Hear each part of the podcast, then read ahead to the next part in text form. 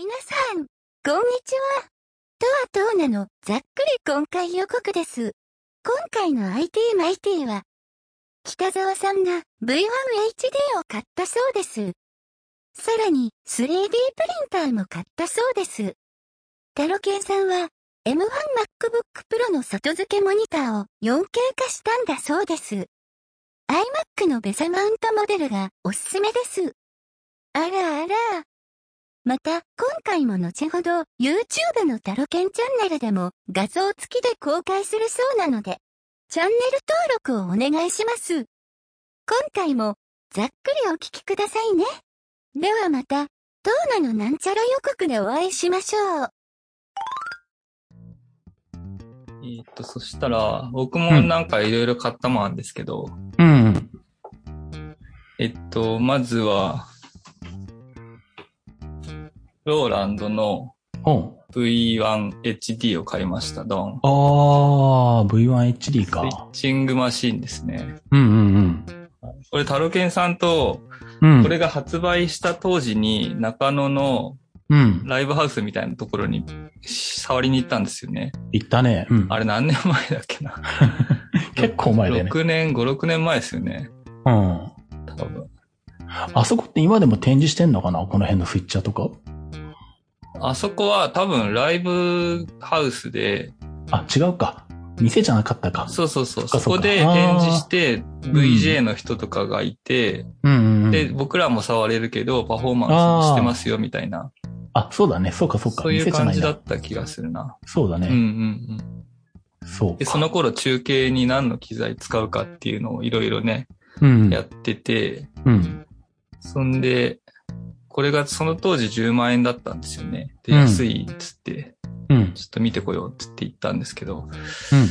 あれから僕的にはこの現場でスイッチングするっていう仕事はなくって、うん。6年越してようやく買いましたね。しかも値段が7万2千円ぐらいだったかな。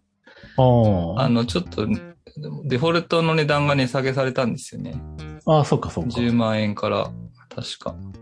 うーんい。くらだったっけな。あ、すげえなんか Amazon の履歴見るとなんか、もうむちゃくちゃいっぱい買ってんな、なんかいろいろ。出てこないな。あ、あった。えーっと、7万1500円か。おうんー。で、なんか撮影で、うん。こう、僕が一番トップに立って、カメラマンが1、2、3人と無人カメラが1個で、うん。で、あと、えっと、指示を出してくれる人がもう1人いて、5人で6カメ体制ぐらいにしたのかな。おー。で、そのうちの2個は自分で見てるから、うん。あとの4カメを同時に見たいなと思って、うん。で、1画面に4個表示してくれるやつっていうので、うん。このスイッチは買ってみようかなと思ってうーん。買ったんですけど、うん。あのー買ってみて電源入れてみたら、うん。あれなんですよ。えっと、2センチぐらいのちっちゃいファンがついてるんですけど、うん。それがもう全開で回り出すんですよ、いきなり。で ブイーンっていう音がずーっとしてるんで、ほうほそうすると、僕らのこのセッティングは、ホールの中にセッティングするんで、う。うん。ちょっとその音がホールに響いちゃうと、うん。あの、使えないなと思って、どうしようと思って、買って、一回電源入れてた次の瞬間、もうネジ回しで全部全バラしたんですよ。いきなり。あ何がこんなうるさいんだと思って。あ。で、全バラしたらその2センチか3センチぐらいのファンが、小型ファンが出てきて、うん。それが全開回ってて、うん。しかも吸気するところがこう網目みたくなってるから、うん。そこを風が通るときにさらに音が膨張。増幅されるっていうの。細いところに風が通るから、ボワーっていう音も来て、うん。ウィーンっていう音も来て、うん。二重でうるさかったんで、はその吸気のところの網を全部ニッパーで切ってやろうと思ったんですけど。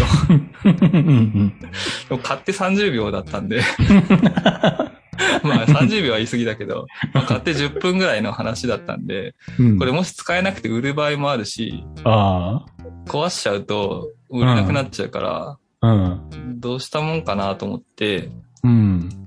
で、その時ちょうど 3D プリンターをやり始めてたんで、うん。これはもう、ファンをくっつけてしまえと思って、うん。それで8センチのファンを、うん。この筐体の裏に付けられるカバーみたいなのを作って、ああ、そういうことか。そう。で、そのうん8センチのファンにスイッチがローとミディアムとハイってついてたんで、うんうん。それで、まあ、ローかミディアムにしとけば、もうほぼ無音でファンが回ってて、うん。使ってる時も全然熱くならないっていう。感じにできたんで、そういうことか。そうそうそのちょっと改造して、うん。そしたらなんかすごい凝り始めちゃって、うん。こんなにいっぱい作ってみました。こんなのが、こんなのが、そんなにたくさん。これが、うん。これが1号機、そんこれがな、2号機。そんな枠枠が自作されてるんだね。そう。これ3号機。すごい。もうね、あの、本番の撮影は2号機作った時点で終わっちゃったんですけど、本番の撮影が終わったにもかかわらず、うん。うん。面白くって作り続けて、これ4号機途中まで作ってるところです。それ、それは何？側は 3D プリンターで作ってるわけじゃないよね。側を作ってるんですよ。側を作ってんの？え、こんなでっかいの作れるの？ほら。えっと、うんこの黒いの、ここの下の黒いここあるじゃないですか。ちなみにこれ、ポッドキャストだから見えないからな。あ、そっか。半分、今半俺分。、俺には見えるけど。そっか。そう、その側、その、本筐体の下のプラスチックの部分があるんですけど、うんうんうんうん。そこのネジを外して、うん。筐体自体を作ってるってことです。何センチかける何センチぐらいなのだ？そうそうすると。これが35センチかける10センチぐらいなんですけど、3D プリンター買ったやつが22センチ、22センチ、25センチいけるやつなんで、ああ、結構でかいのいけるんだ。へうん、半分ずつ作ってくっつけるみたいな感じにして、え、んえ、その 3D プリンターはいくらぐらいするの？それが Amazon で1万8000円でした。え、そんなに安いの？めちゃくちゃ安いんです。?1 万8000円？そう。最初、えー？そのきっかけっていうか、うちの奥さんがうん。文化庁のなんとか支援金みたいなやつで、うん。次の仕事にうん。必要なものを買ったら半額補助しますよみたいなあ制あ、うん 3D プリンター6万円ぐらいのやつを買ったんですよ。うん。で、僕が使わせてもらってたら、うん。こう作りたいもののアイデアが止まらなくなっちゃって、あれも作りたい、これも作りたいってなって。で、じゃあ買おう、買おうと自分でと思って、うん。うん。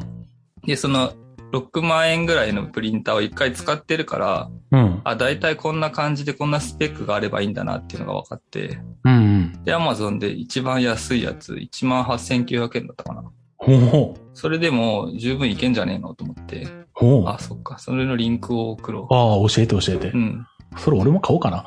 ただ、それもまたそれで僕、なんか凝り性っていうか、うんすぐ改造したくなっちゃう人なんで、それも買って、もうすぐ改造し始めちゃったんですけど。あ、これだ。ちょっと待ってくださいね。今ね、ちょっと高くなってて、うん。2万円かな？送ります。でもこれも僕が買ってすぐにう。うん。セカンドバージョンっていうの？これがパート1でパート2が出たんで、へえ。それはでもまた2万5千円ぐらいだったかな。でも2万5千とかそんなんで買えれちゃうんだ。安いですよ。僕なんか Amazon ポイントで買ったんでもうただですよ、ただ。ただみたいなもので。はあ、2万、そこまで安くなってんのか。これを1万8900円で買ったのか。うーん。え、これ材料とかは？どれぐらいかかる材料は、えっと、2500円か。その1個の枠作るのに、その、あ、いやいや、あの、1キロ。その PLA ってやつ。ああ、はあ、はあ。なんかプラスチックがぐるぐる巻いてあるリールがあるんですけど、うん。それが1個で2500円ぐらいで1キロついてるんですよ。ほう。だからこの枠を1、うん2、3、4、5、6個ぐらい作っても、まだお釣りが来る、余ってますね。ああ、そんなもんなんだ、うんコストも。だから、むちゃくちゃ安いですね、コスト的には。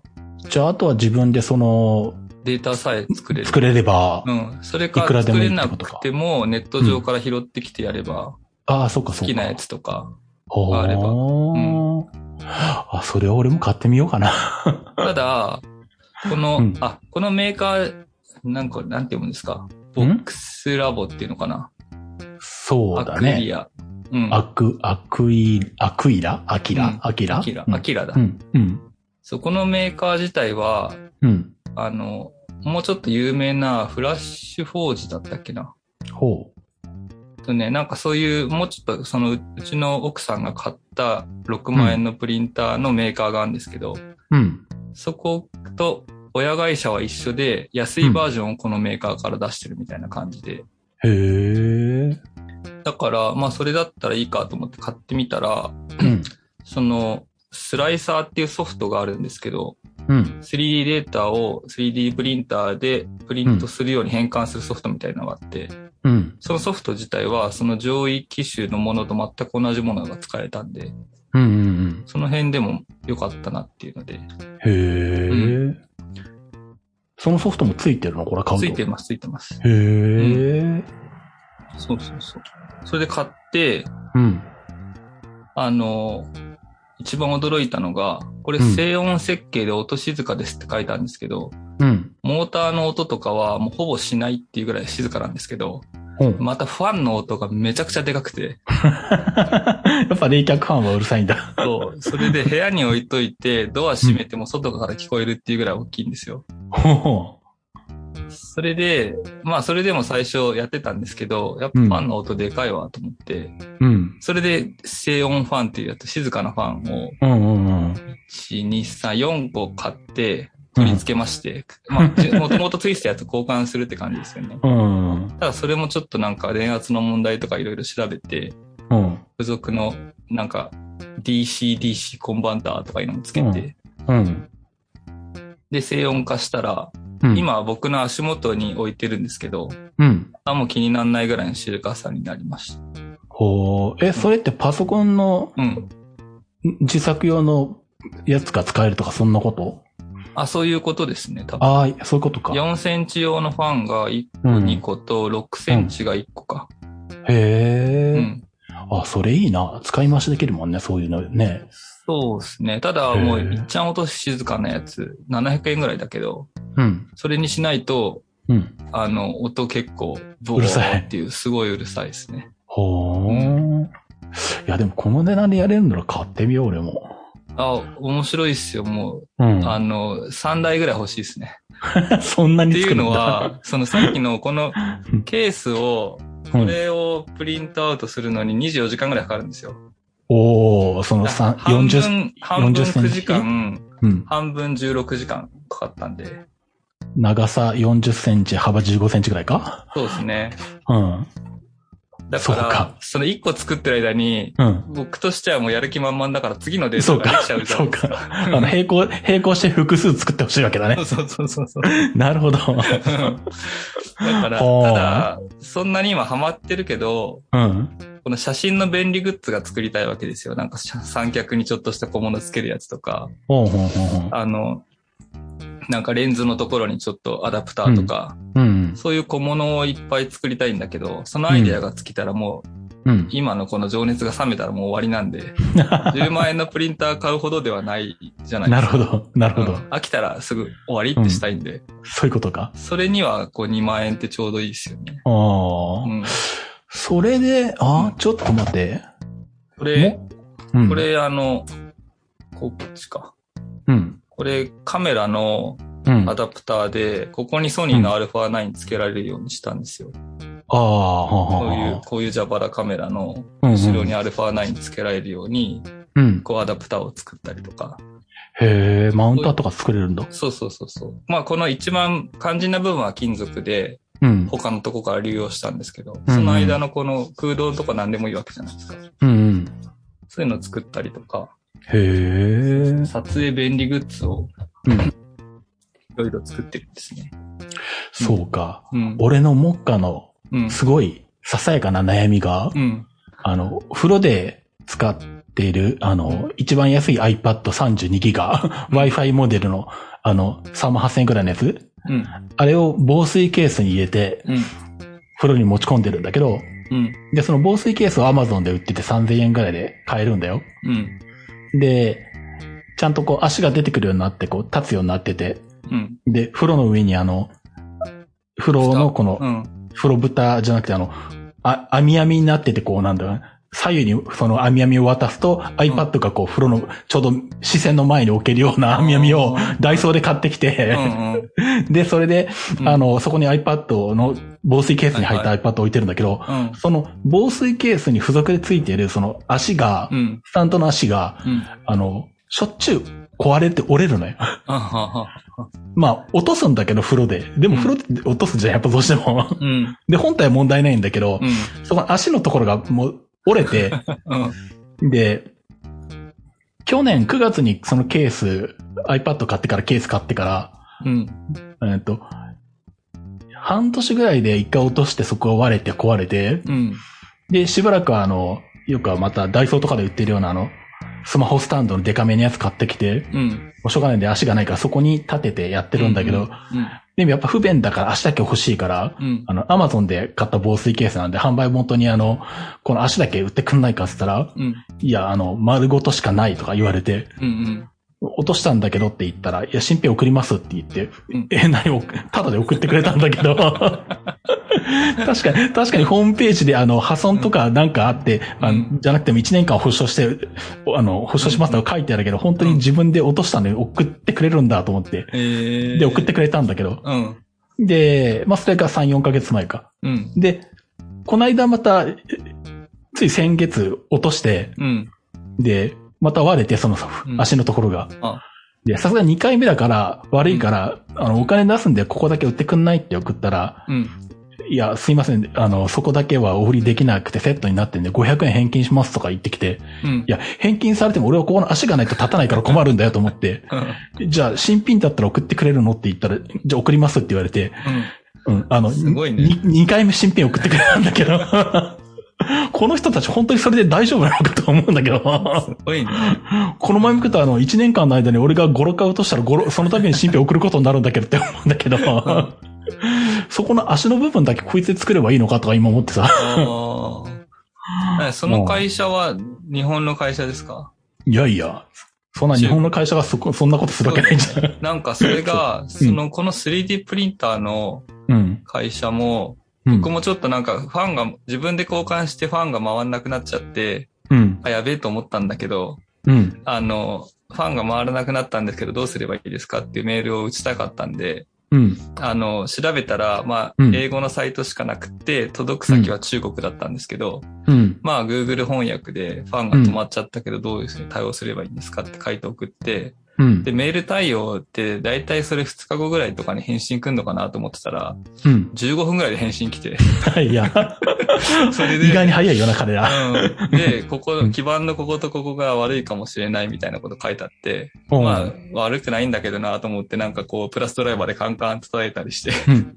そしたら治ったんですよ。で、治ったからありがとうって言ったら、いや、本当よかったね、みたいな、来て、うんそのやりとりがもう30分ぐらいで終わってんですよ。はいや。それってなんか、すごい、こう、うんさ、トラブル対応の仕方がうん。半端ねえなと思って、うん。中国の。うん。だそういうことですよね、なんかね。だから、おうん新しいの何回も送ってくるとか。いや、だから多分ね、アマゾン内の同業者の競争が激しいから、うん。とにかくサポートを安くして、ね。評価上げようとしてると思うんだけど、うん。あの、どことは言えないけど、フィリップスとかで全然いいからね。そう、だからそういうの先進国は、そんな対応絶対できないから、ないないないない経費的にとか。うん。だからそれすげえなってちょっと改めてびっくりしちゃった。うん。うん。あの、うん。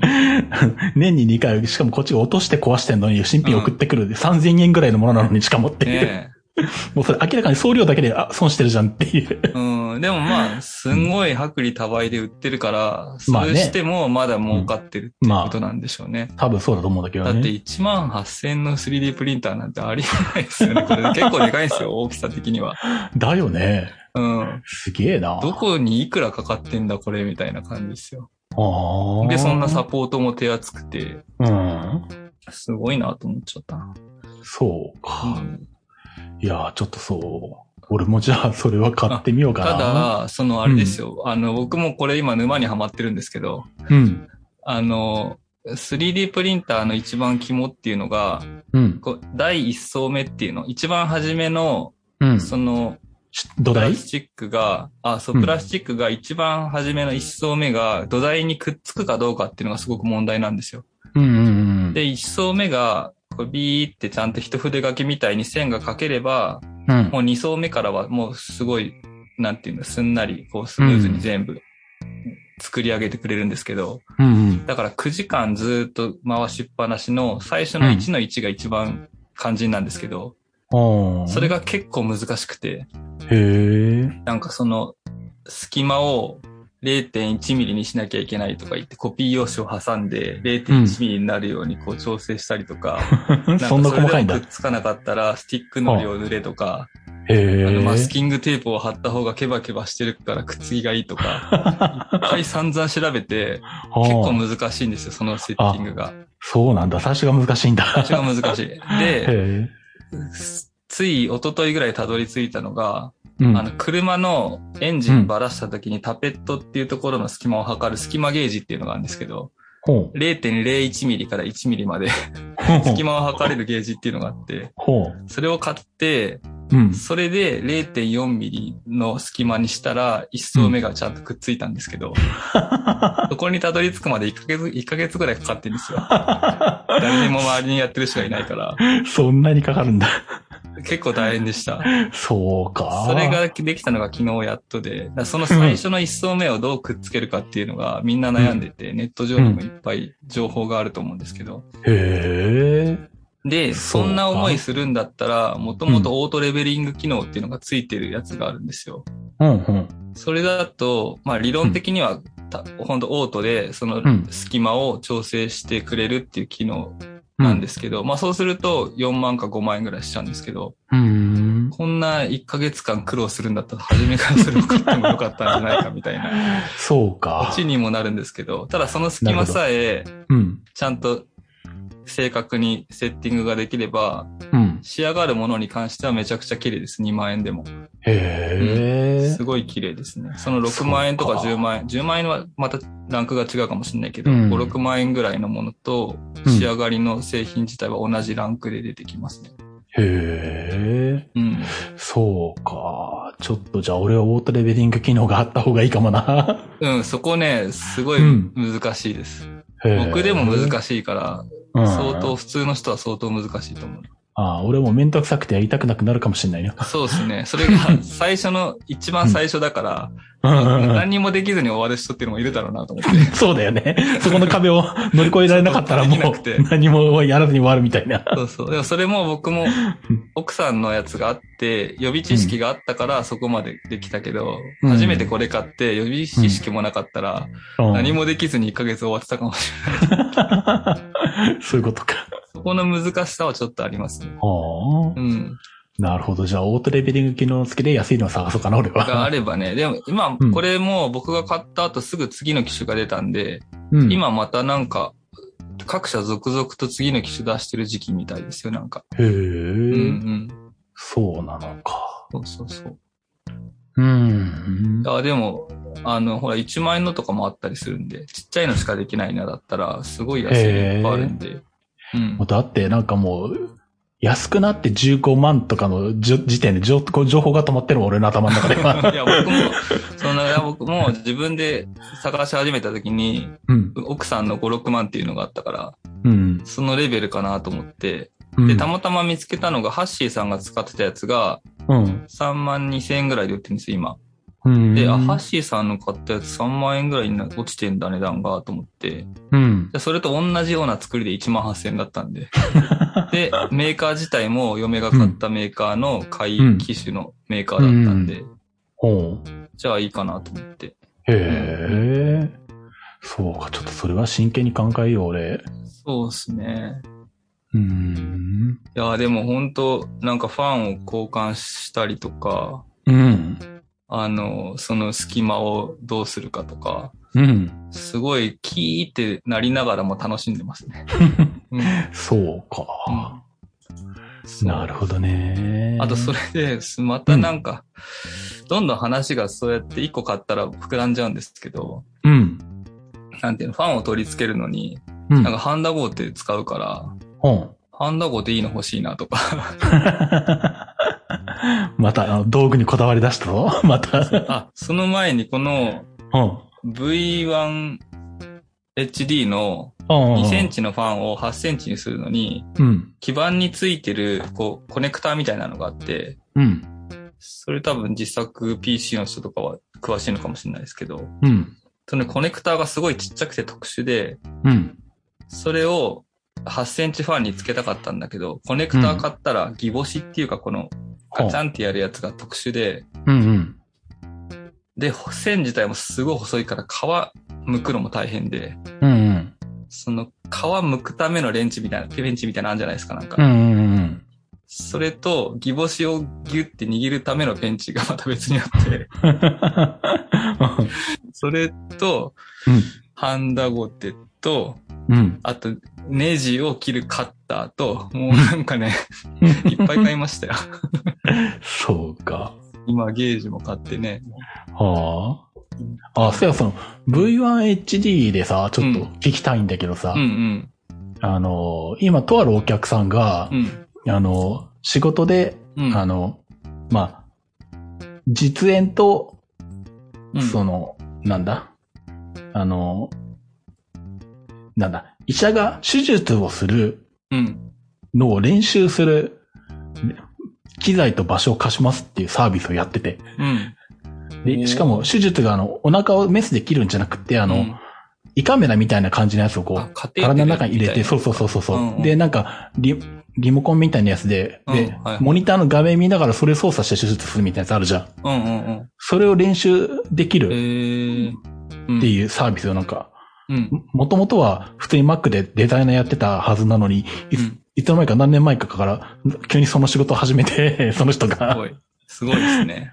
で、前から、まあ、仕事で依頼されてたんで、うなん、か、まあ、東京なんだけど、うん。あの、この間もそれで行ってきたんだけど、うんで、その実演を左半分は、その、実際その、カテーテルかなんかのカメラで、うん。まあ人間の内臓に模したものが見えてる状態。うん。で、右半分はそれを操作してる人っはいはていう状態を、い。うん。えっと、ズームかチームズでうん。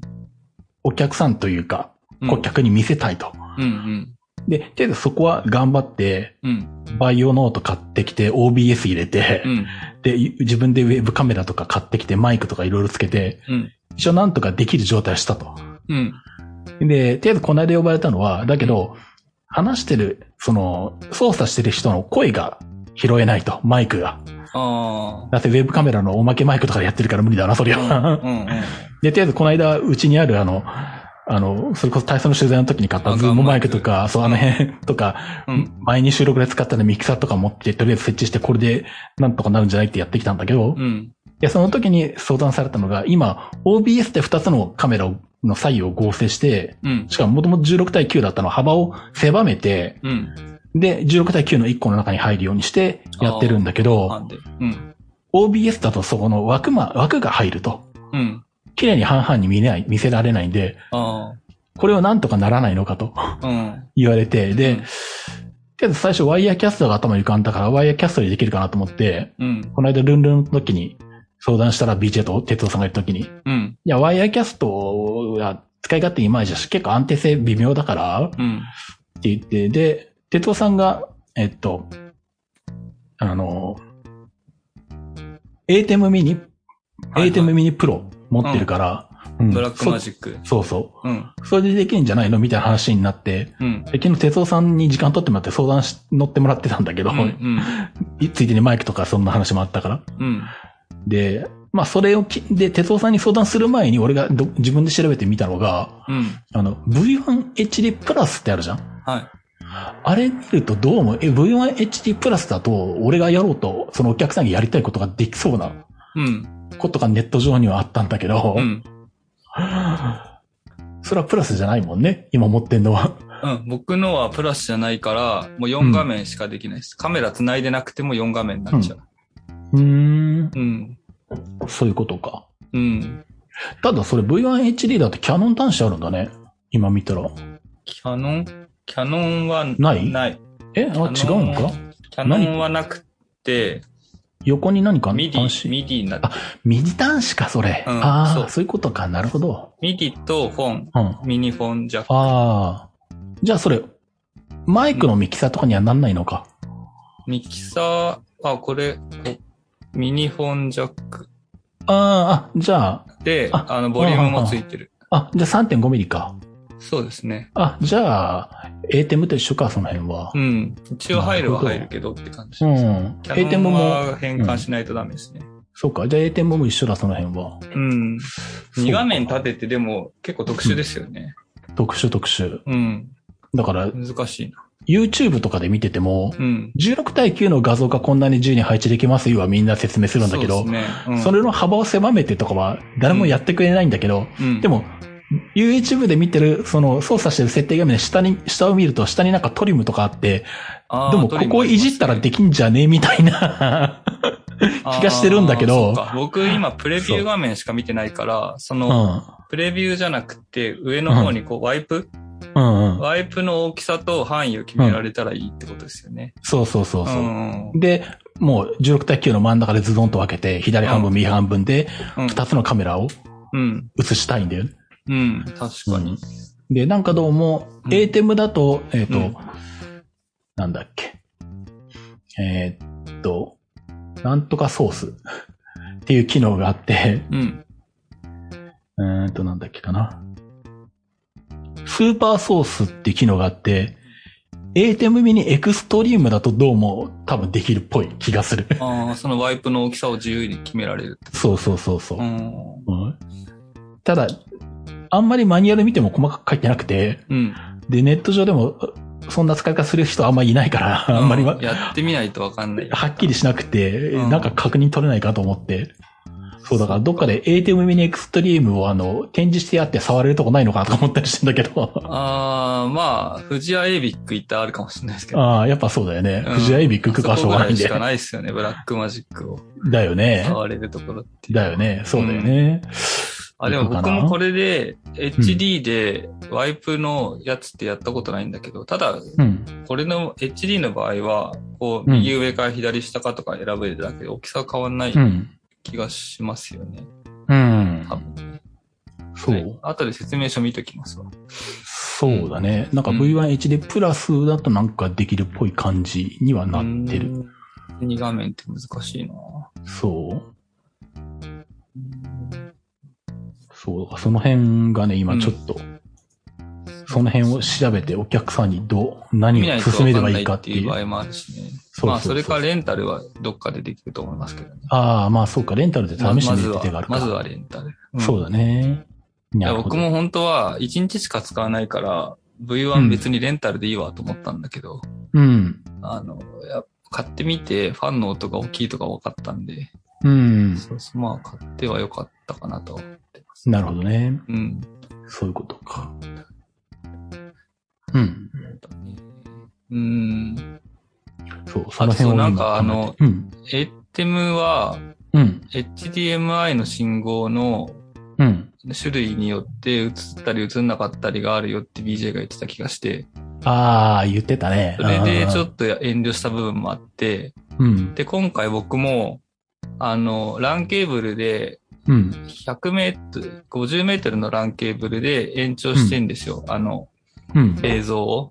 うん。その時に延長するやつ、HDMI エクステンダーイーサーネットっていうやつつけてんですけど、うん。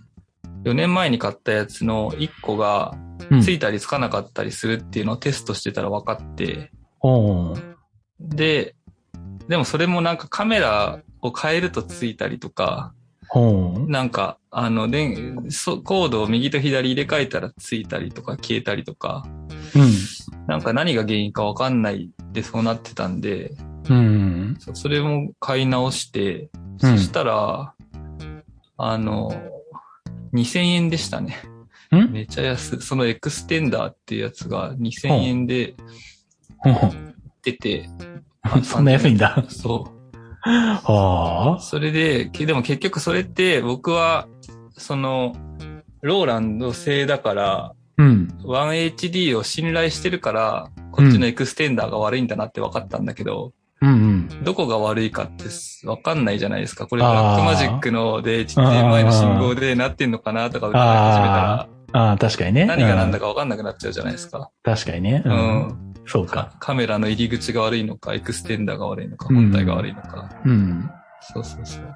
そういう意味で結構、うん。信頼のっていうのは、今回良かったなっていうのはああ。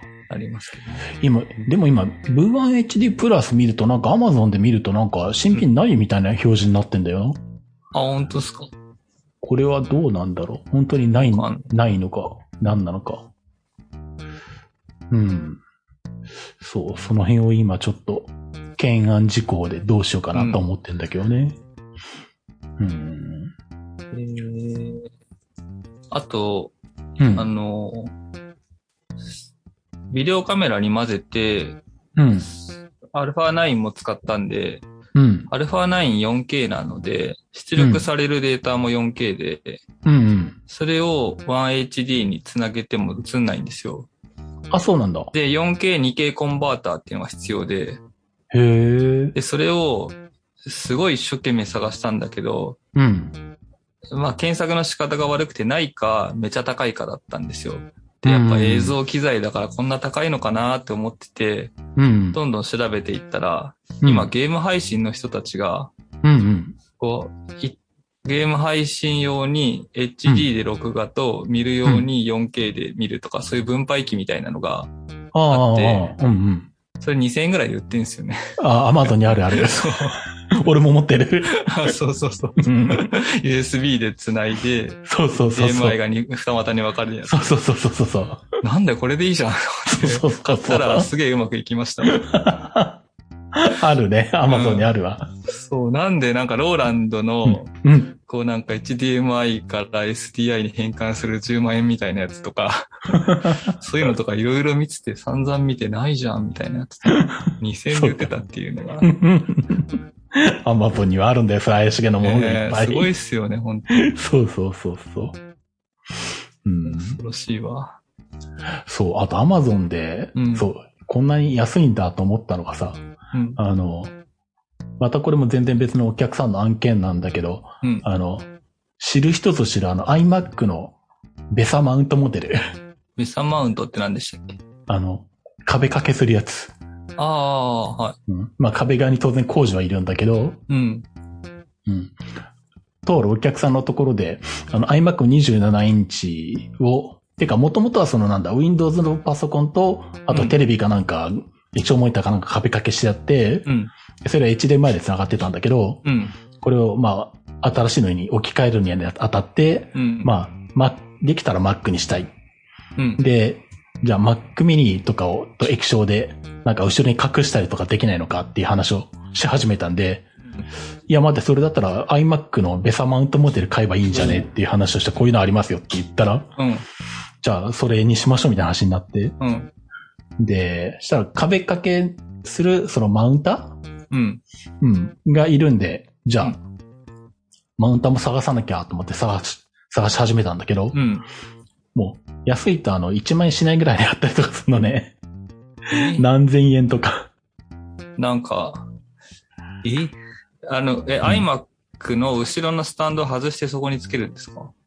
いや、あの、iMac のうん。スタンドなしモデルっていうのがあるのよ。あ、そうなんだ。うん。スタンドなしで、その代わり背面にあの、液晶モニターにあるようなあの、よ、うん。正方形の4つのネジ止めのあるやつ。あれがついてるやつが。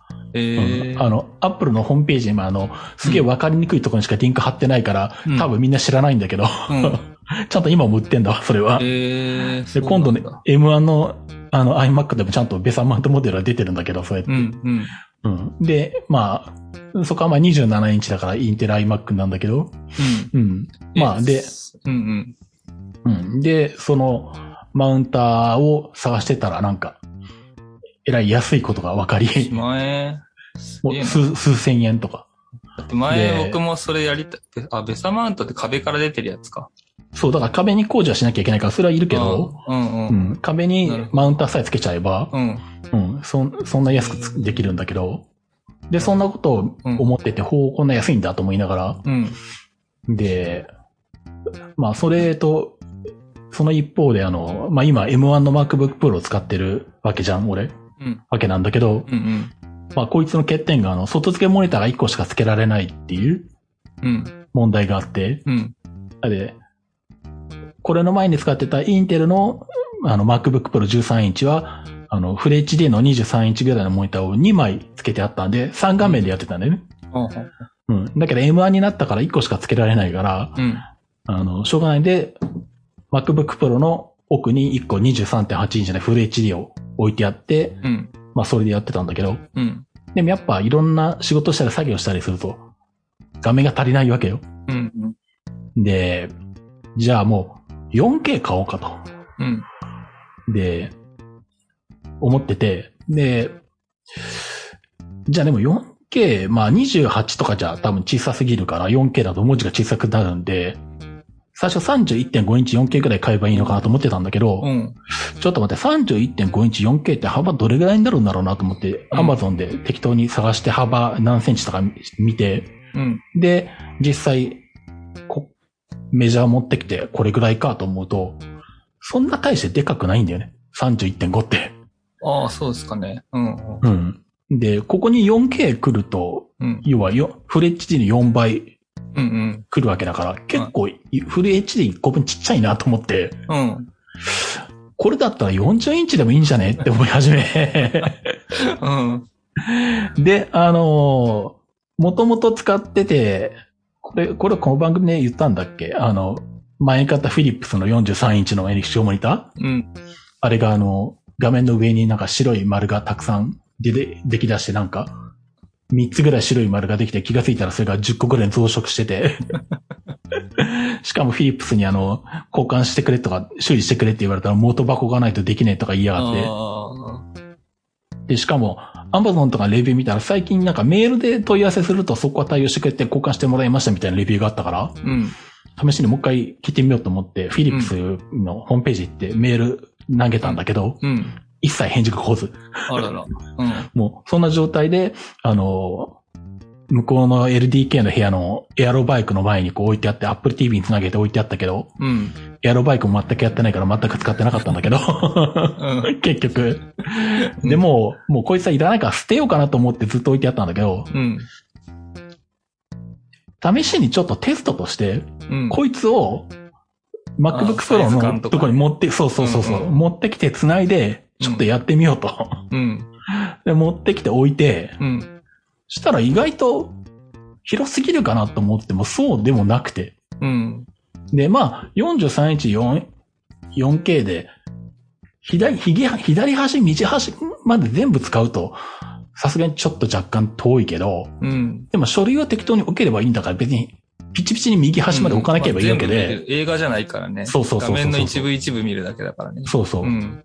で、白い斑点も上の方にあるから、下の方を使ってる分に、下3分の2ぐらい使ってる分には、うんあんまり関係ないんだよ。うん。っていうことに気がついて、うん。これこのまま使えばいいんじゃねって思って、で、とりあえず置いたんだよね。うん。うん。で、置いたけど、当然何 ?MacBook Pro の画面と重なるじゃん、下のところが。はいはうん。で、元々のフル HD のやつは軽いから、まあ適当な、ダイソーとかで300円くらいのなんか台になるやつとかなんか買ってきて、い。うん。高さ上げてたんだけど、うん。さすがに、43インチフル HD だとそれじゃあ重さ的に厳しいから、うん。って思った時に、あの、ベサマウントで持ち上げるスタンドが売ってるじゃん。売ってるんだ、アマゾンで。はうん。で、3000円とかで売ってんの、しかも。い。安っ。実際買ったやつがね、これもじゃあ、あリンク送ろうか。はい。うん。ベサマウントってこんな安いんだっちゅうぐらい安くてさ、ここにかけていや。僕昔映像のモニター使ってて、うん。ちょっとモニターの下も物置きたかったから、机にクランプして、こううん腕がニョキって入るようなやつあるじゃないですか。うんうんうん。あれ使ってたんですけど、うんうん。そのニョキって入るやつ2万5千円ぐらいしてましたよ。確か。今もっと安い。数千円で買える。違う、3万2千円だったかな。結構高かったんだよね。しかもそれも、モニター重すぎて若干下がってくるから、下に割り箸挟んだりして。なんだよ、この使い方と思いながら。だから多分その辺もね、うんあの、それもだいぶ10年以上前かな。うん、あの、多分、中、中華勢がね、すげえ頑張って安くていいものを作ってるっぽくて、うん。うん、あの、クランプ式のもたく、たくさんあるんだけど、うん。もう全然あの普通になんか5000円とかするぐらいとかであっあ、そうて、なんだ。うん。まあさすがに 4K だから、だしうん別にクランプにしなくても直接置けばいいから、うんうん。普通にスタンドでいいやと思ったんだけど、今、うん送ったやつが、あ、これ。うん、言ってると思うんだけどさ。うん実際買ったのこれなんだけど、おー、はいうん。はい。これ2999円。安っ。あしかも今なら900円オフオフクーポンだから2000円で買えるじゃん。本当だ。本当だ。これを買ってあの、うんそのフィリップス43インチの裏側にこいつをうん、つけて。止めて、うん。もう今実際使ってるこれで。ああ、なるほど。で、ちょうどぴったり、あの、うんちょっと高上目に設定してやったら、ちょうど MacBook Pro の上の端と、はいあの、液晶の下の端がちょうど同じぐらいの高さになるようになってて、うんうん。もうこれでいいじゃんと思って、これで今使ってるっていう。えなんで、モニター買わなくていいわと思って。えもうちょっとでこの液晶、うんもうちょっとでこの液晶捨てるとこだったっていう。いいっすね。えーなんか前に、ほら、哲夫さん家に一緒に行った時に、うん大きいモニター使ってたじゃないですか。うん。ああいう状態って感じですかね。そうそうそうそう。それが本当に目の前にあって43インチが目の前にあるみたいな。うん。うん。いいなえーそんな感じ。4K43 インチか、43インチか。うん、でも、うん、まあ、端まで使わないから、多分目が、よねうん、うん目がいってんのは38インチぐらいまでとかだと思うけど、うんうん実際は。まあ、あとその中でブラウザー開いたりとか、書類開いたりとかっていうのは、ほぼ自分が見やすい大きさに勝手に自動的にしちゃいますもんね。そうそうそうそう。ううん。ん。だから、思ったよりも40インチでいいんじゃねえぐらいな感じ、セカンドモニター。1個しか付けられないんであれば。そう。なんで、今 M1 のノート使ってて、うんモニター1個じゃ足りない方は、うん40インチおすすめ。おすすめ。40インチしかもマウント 4K。激安。マウント激安。なんか僕ソニーのテレビ買った時に、うん。あの、僕のうちもこうリビングにこういうタイプのもっと背が高いうん。台につけてるんですけど、うん。それ前のテレビが40インチぐらいだったんで、うん。後ろのネジつける部分が上にはみ出ちゃうから、うん。あの、ノコギリで切っちゃったんですよ。うん。そしたら、今度のブラビアには幅が足んなくてつかなくって、うん。そんで、なんか、鉄のプレートを買ったんですよ。このた縦にこうネジの穴がいっぱい開いてるプレート。うん変換アダプターあるもんね。そうそう。それだけで3000円以上した気がしますね。ああ、うん変換アダプターのパネルは、うん、結構するするぐらい。結構しますよね。するする。うん。だから、こうんここれ買ってこの金具の部分だけ使ってもよかったなみたいな勢い。そうだね。うん2000円だもんね、これね。そう。激安ですよ。めっちゃ安いよ。だって床から直接た立てるやつだってこれ、うん55インチまで対応で7000円ぐらいで売ってたりするもんね、これ。ああ、そうっすよね。うんだから僕なんか一生懸命その変換アダプターみたいなやつを買ってつけてっていうので5000円ぐらい使ってた気がしますけど。もうそしたらあの、スタンドごととか台座ごととか、マウンターごと買い替えた方が、よかったですね。うん調べりゃよかったな。そう。そんな感じなんで、まさにこのた7000円のやつと同じようなうち使ってますわ。そうか。うん。うん。え、だってソニーが売ってるこういうスタンド20万とかでしたよ、確か。15万とか確か、そんぐらいした気がする。純正だったらまあそうかもしんない。うん。うん。もう、でも中、中国のメーカーだともうこんな何千円とかで売ってるっていう。ねしかもちゃんと使えるっていうね。え。うん。うん。えーで、iMac でこのベサマウントつけられるタイプもあるってことなんだ。あるよ。ええなんか結局 iMac の下のスペースってデッドスペースになっちゃってんだよな。ああ。うん。なんか Mac をう、んそのちょっと5センチぐらいの高さ上げられる台の上に iMac 置いてるんですけど、うん。その台の空いてる隙間も、ちょっといまいちこう狭すぎて下に物が入んないし、ああ。iMac の下にもなんか置くのも、なんかうん。ちょっと SSD が2、3個置いてあるだけで、うん。なんかこういう風に逆にちょっとグッと上げちゃって、うん。下もなんか使えるようにしてもいいかもしれないですね。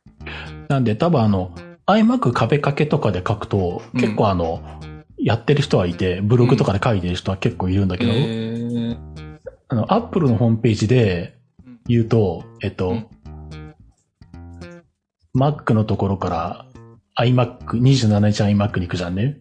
うん。でね、仕様だったかな。仕様に行って、下に下がると、仕様のページの下の方に下がっていって、で、各あの、なんだ、各アプリのアイコンが並んでるところがあって、メモとかミュージックとかナンバスとか、うん。そこの、さらにちょっと下のところに行くと、青文字でベサマウントアダプター搭載 iMac 選べますって書いてあって、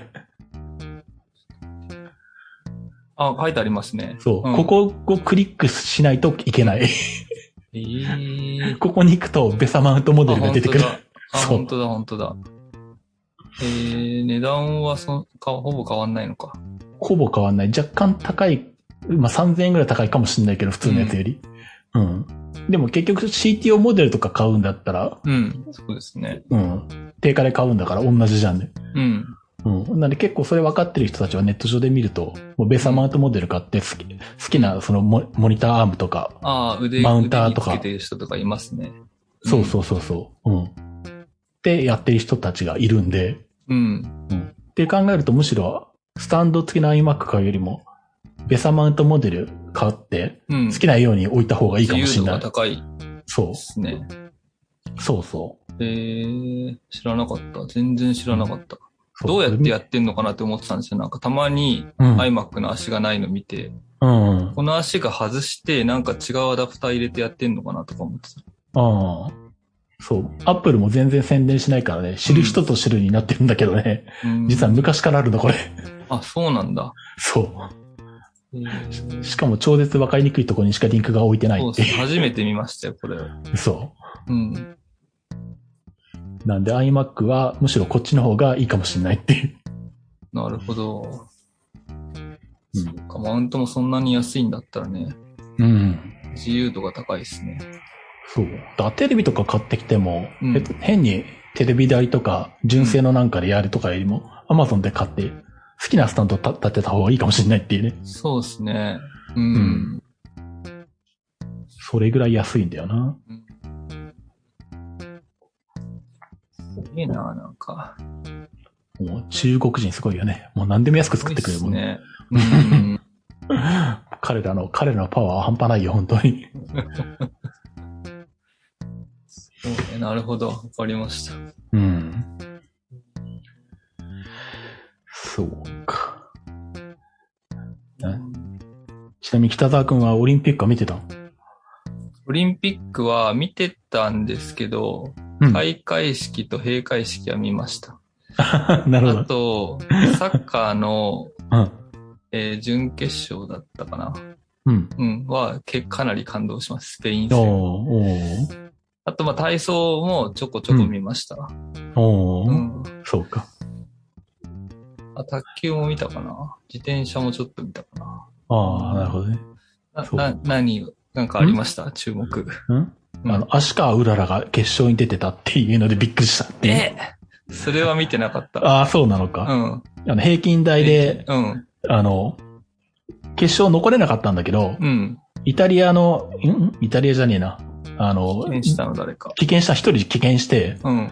俺も後から、まあ、録画してやったから後から見たんだけど、うん。あの、ヤフーニュースでう、ん足川うららが決勝で6位とか出てて、うんおなんか足からうらら出てるじゃんって思って、え、何歳だ ?15 歳大。学、大学1年ぐらいじゃん、今。ああ、もうそんな経っちゃったっけ？うん。えーそれぐらいにはなってるけど、うん。うん。おーとすごい思って。ね。すごいね。えーでもそう一年、あの、延期になって、北園さんとかね、足川さんとかは良かったかもしれないですよね。そうだね、北園健とかね。ううんん。うん。よかったかもしれない、ちょうどね。うん。うん。ええそうなんだ。それはちょっと見たかったな。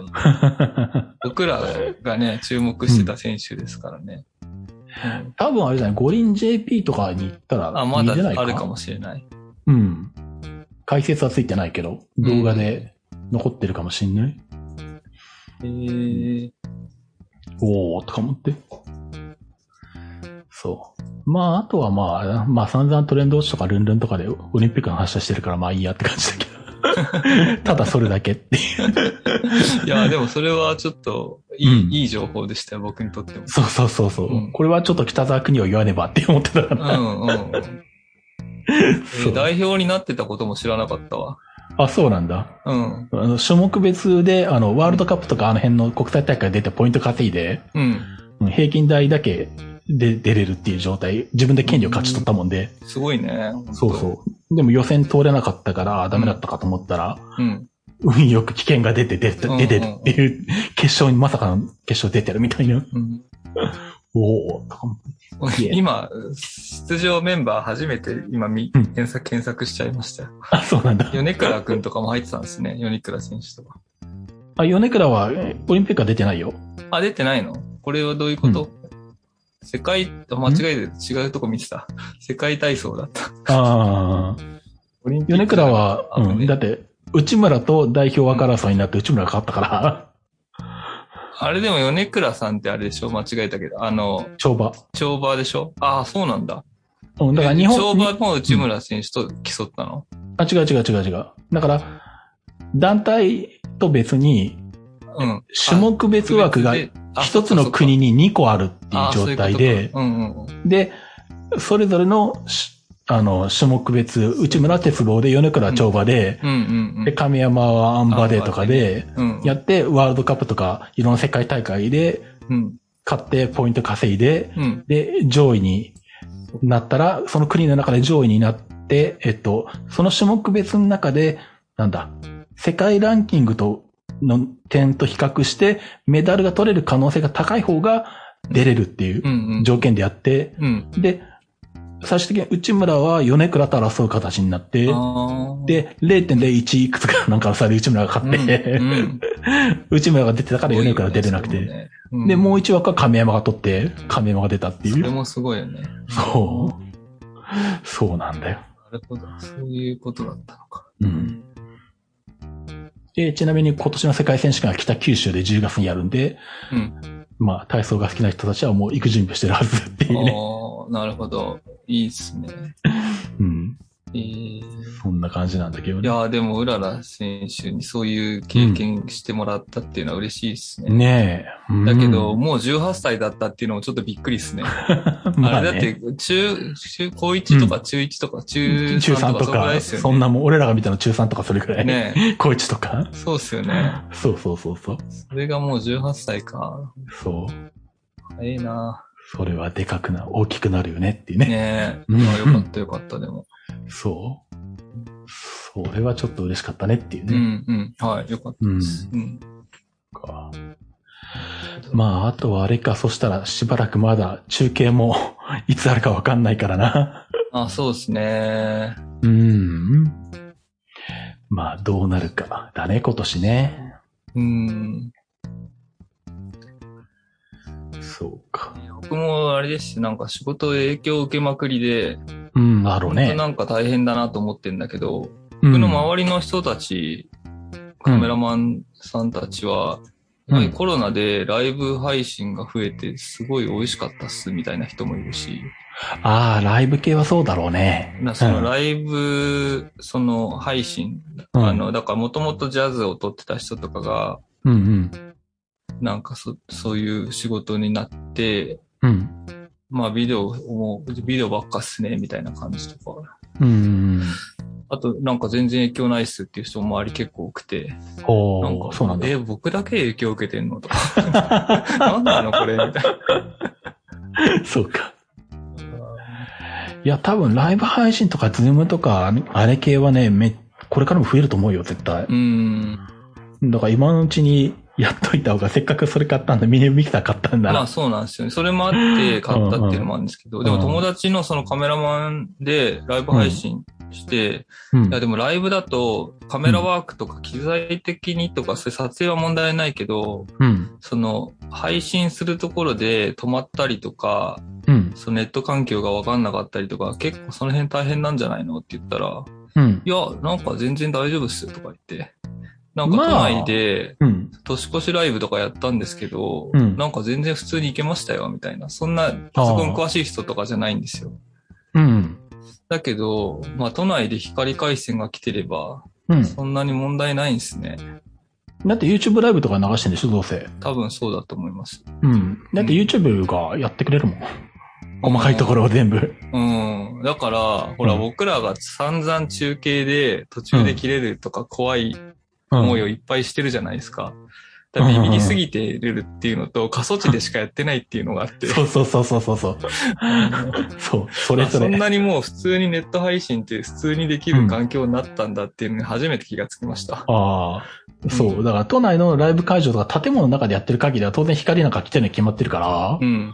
優先乱世。でもほら、それも、ほら、うん光来てるなんて決まってるからだけど、うんうん結局なんか、2時間のライブとかだったら途中でパケ詰まりじゃないけど、とかなんかほら、BJ さんも沖縄で、ああなんか途中で、なんかか、かこう細め、な絞られるとか、経験してるじゃないですか。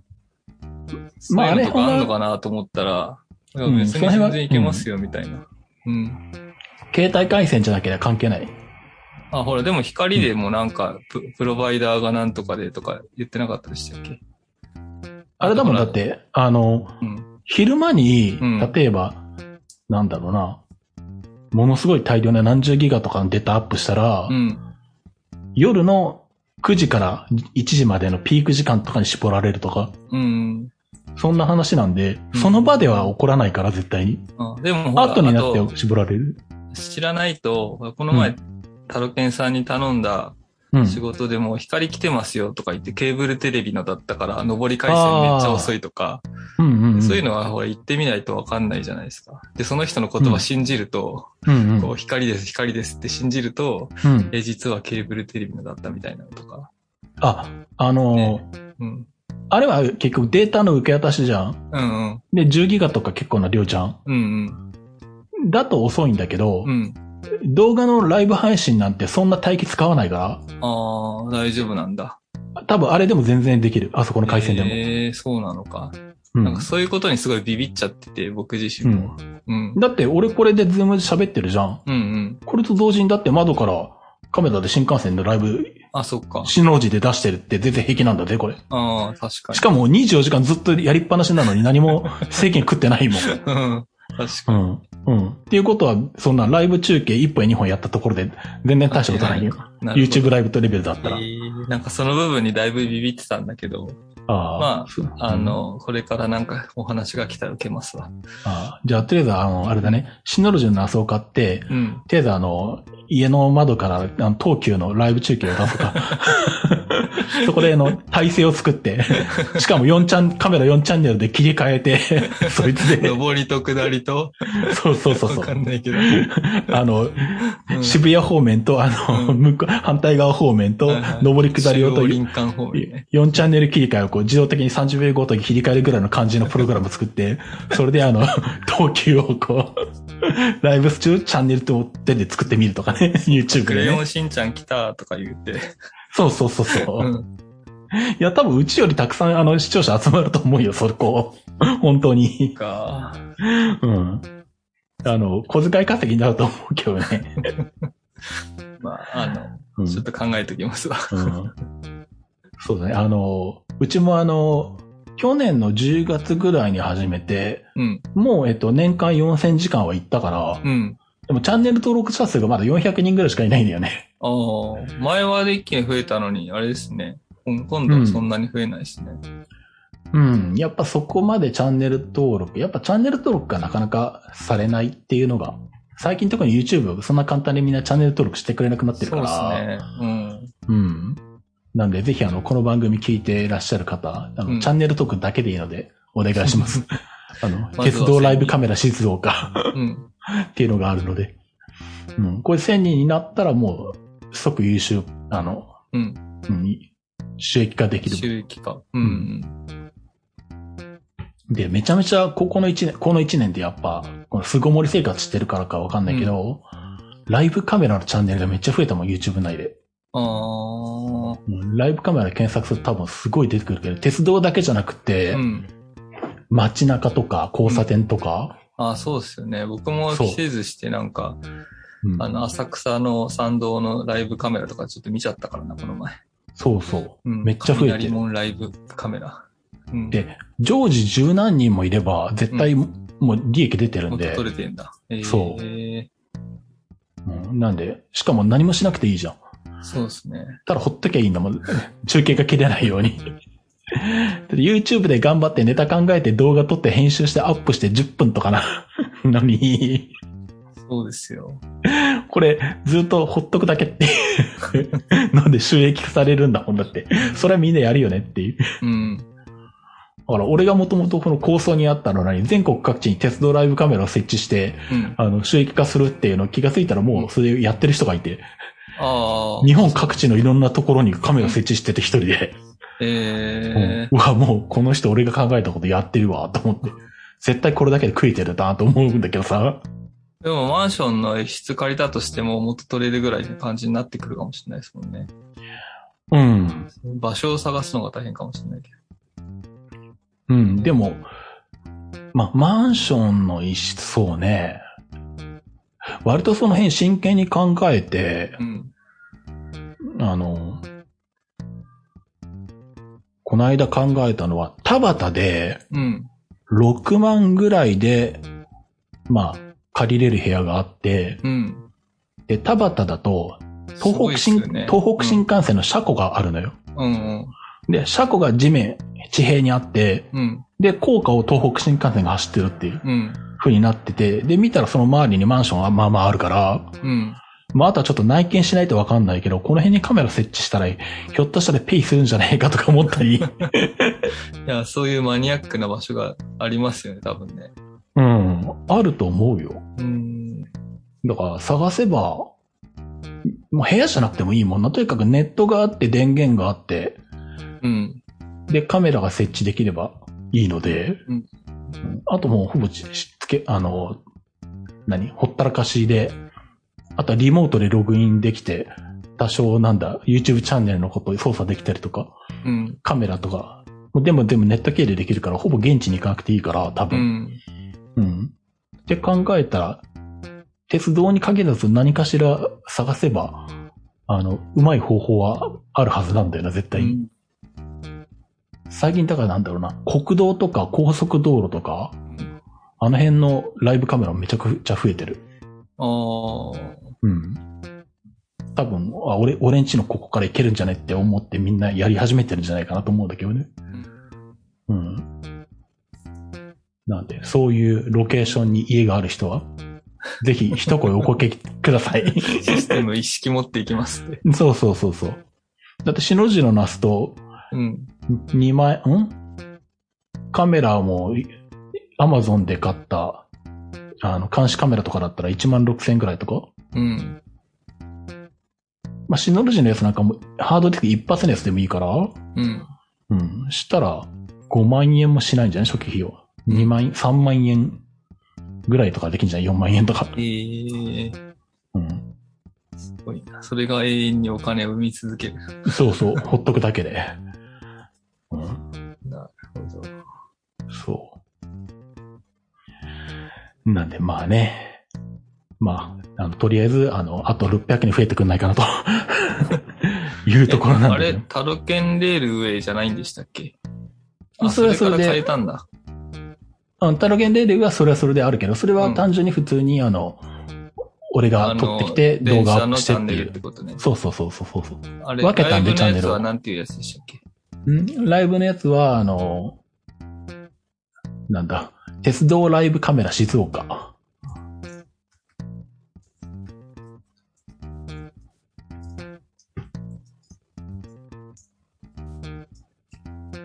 多分、鉄道ライブカメラ静岡で YouTube であ、検。索したら新幹線の絵が書いてある。うんあじゃあ、チャンネル登録すいません、してなかったんで押しときます。あしして、して、してください。406人目になりました。ああ、そうだね。ありがとう。そう。1000人にならないとって。あ、406人だった。今。う ん皆さんぜひお願いします。っていうねはい。うん。あ、まあそっか。うん。まあ、あ登録チャンネルの一番上に来ちゃうんですね、ライブ配信してるとね。ああ、来るかもしんないね。ううんん。うん。なるほどね。そう。まあ、そんな感じで。まあ、あとは、うん。まあ、鉄道は鉄道でちまちまと最近はまた撮ってきたものを上げて、まあ、360VR も、うん。まあ、秘境駅のやつもちょっと一段落して、今なんかあの、何を撮ってきたら、数が稼げるのかいろいろ試してて、うん。わざわざあの、大竹のロマンスカーの一番最前列を撮って、そこから360度 VR で撮ってくるとか、この間わざわざそれで箱根湯本から新宿まであの、乗って、あの、あの、インスタ360、う、うんん。1X か。はいはいはい。うん。あれで撮ってきたりとかしたんだけど、思ったより数が稼げないなとか見ながら。うーん。難しいんすね。うん。あんま。り再生回数がいってないですね。やっぱなんか解説してるやつの方が撮れるかなって感じだね、見ててねう。ーんうん。なんかネタ拾ってきてこんな風なんですよみたいなテレビレポートっぽい感じ？まあ俺もそのやつばっかり見てるけどさ、実際。うん、僕も最近見始めたのが、道路の解説してくれるやつで、うん。なんか笹子トンネルが6本ありますとか、ああ。それはなんででしょうかみたいな。ああ、そんな感じのやつ。うん、うん俺も好き。よく見てる。うん、見ちゃいますね、なんかね。うんそうそう。身近。なところが出てくると、うん。なんか見ちゃいますね。うん。うん。で、別に映像とかも綺麗じゃないし、声もそんなに綺麗でもないけど、なんかそのネタ的にとか、内容的に興味があるっていうやつ、そうそうそうそう。うん結構見ちゃうな。うんそう。まあやっぱそっちの方がいいのかと思って、まあね、そのうちちょっとまた落ち着いたらやろうかなと思ってるけど。うん。まああとは、今この収録してる声でも気が向いたら、タロケンチャンネルにアップするかもしれないけど。一応タロケンチャンネルっていうのも別にまたあるんで。うん。3チャンネル持ってんですね。そうそうそうそう。てかもうジャンルごとにうん。あ、そうですよね。コンセプトはっきりさせないと、もうチャンネル登録してくんなくなったんで、そうですね。そう。このチャンネルはこういうやつっていうのがわかんないと。そう、そうそう。ん細分化しておかないと、もうみんなチャンネル登録ししてくれなかったりとか、うんうん。チャンネル登録してた人たちが逃げていったりとかするんで、そうですね。最近の YouTube って他のやつ上げるとね。うん。だからどうしても複数チャンネルになるんだよね。うん。うん。まあそんな感じで、まあとはいえやりながら、だいぶノウハウが溜まってはきたんで、こういう風にしたら、うん。ある程度数は取れるとかって分かってきたんで、うん。あの、YouTube チャンネルで頑張って上げてるのに数が集め、あの、何？チャンネル登録者数とか、あの、再生回数が稼げないっていう人も、あの、一言い、あの、ご連絡いただければ相談には乗りますよっていうね。うん本当にね、なかなか難しいよ。難しいですね。うん。でもなんか僕の方もあんまり YouTube でうん。こう、テレビのタレントとか出てるのすうん。な、なんとなく受け付けないんで、あ、俺も全然芸能人見ないんだよ。うん。そだからそれが面白かったとしても、べ他でやってくださいって思っちゃうんで、う。うん。なんか、あの、あ、いいなって思うと、だいたい登録者が1万人ぐらいとかのローカルな人のやつ、でもうん内容がすごい面白いっていうの結構ありますよね。うん。そうだね。俺も見てんのそういうのばっかだね。ねで、なんかいつの間にかこの人10万人になってんじゃんみたいになったうんりとか。うんうん。うん。そう、コンスタントにちゃんとね、うんそれなりに面白いネタっていうか、興味の持てるネタ上げてると、うんちゃんとみんなファンがついてきてて。ね、なんか応援したくなるし、なるなる作りがプロっぽくなくても全然いいじゃそうんそう。そうそうそう。ね。うん。そうなんだよ。うん。そう、俺もそんなんばっか見てるわ。うん。うんで。すね。まあね。なんでまあ、とりあえずは、またしばらく家からあんまり出れそうにないんで、そうですね。そんなんでもやっとこうかなというところかな。はい。うん。じゃあまあそんなところですかね。はい。じゃあまあ、えー、適当な回数に分割して多分アップすると思いますが。はい。はい。で、さらに余力があったら YouTube にアップするかもしれないですけど。はい。お願いします。はい。じゃあね。なところでお届けしました。IT マイティでした。お届けしたのはタロケンと、はい。北沢でした。ありがとうございました。